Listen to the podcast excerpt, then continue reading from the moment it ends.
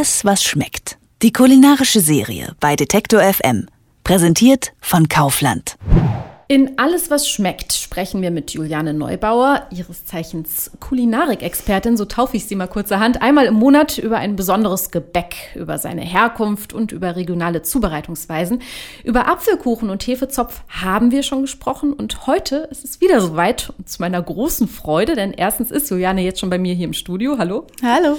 Und sie hat eine Tochter mitgebracht, die ich sehr gerne mag und da bin ich, das weiß ich, in sehr guter Gesellschaft. Es geht nämlich um Käse. Käsekuchen.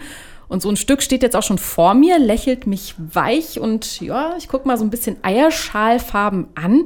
Da darf ich doch bestimmt mal probieren, oder? Ganz bestimmt darfst du das probieren, aber dazu später. Okay, ich lege die Gabel wieder hin.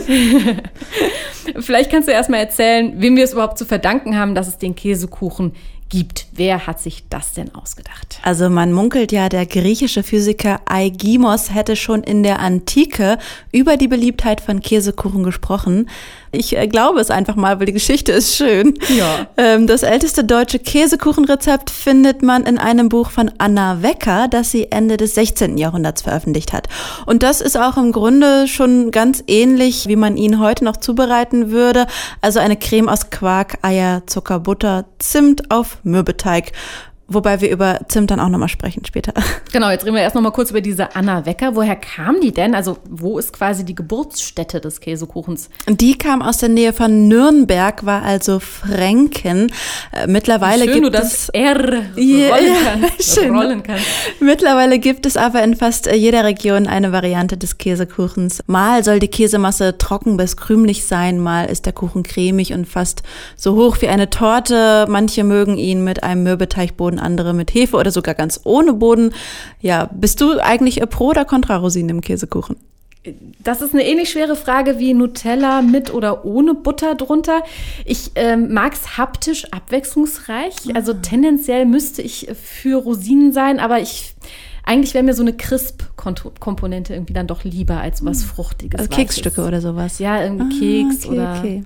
Ja. Ja, mit den Rosinen, da scheiden sich ja die Geister. Und dann gibt's ja noch äh, diesen äh, unglaublich schwerpappigen, neumodischen New York Cheesecake, wo sich auch die Geister scheiden. Den hat ein New Yorker Bäcker erfunden, darum heißt er eben so New York Cheesecake.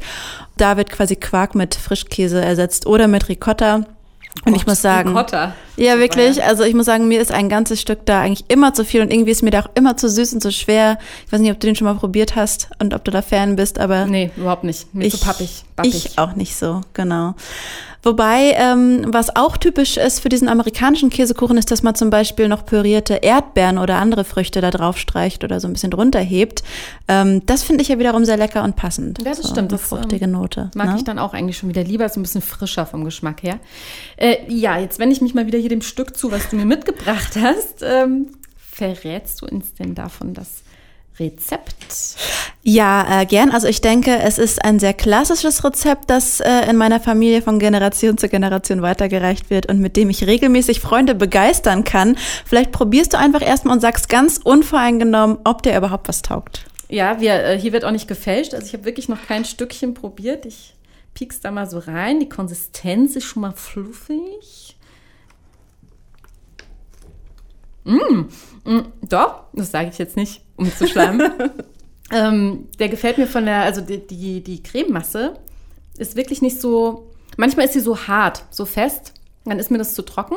Aber hier hat man wirklich, dass diese Ober, wie nennt man das? Der Deckel? Nein.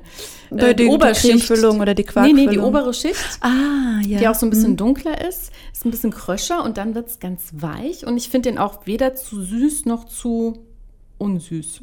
Das ist mir tatsächlich sehr wichtig beim Käsekuchen. Der muss leicht und irgendwie auch ein bisschen cremig noch sein und quasi so im Mund zergehen. Und das äh, kann der ganz gut, weil der wirklich so so weich ist. Du sitzt da und grinst und isst einfach Komm doch öfter weiter. vorbei. Du, er isst einfach weiter. Ich erzähle noch ein bisschen was, äh, wie man das dann äh, so hinbekommt. Äh, er muss natürlich aromatisch sein.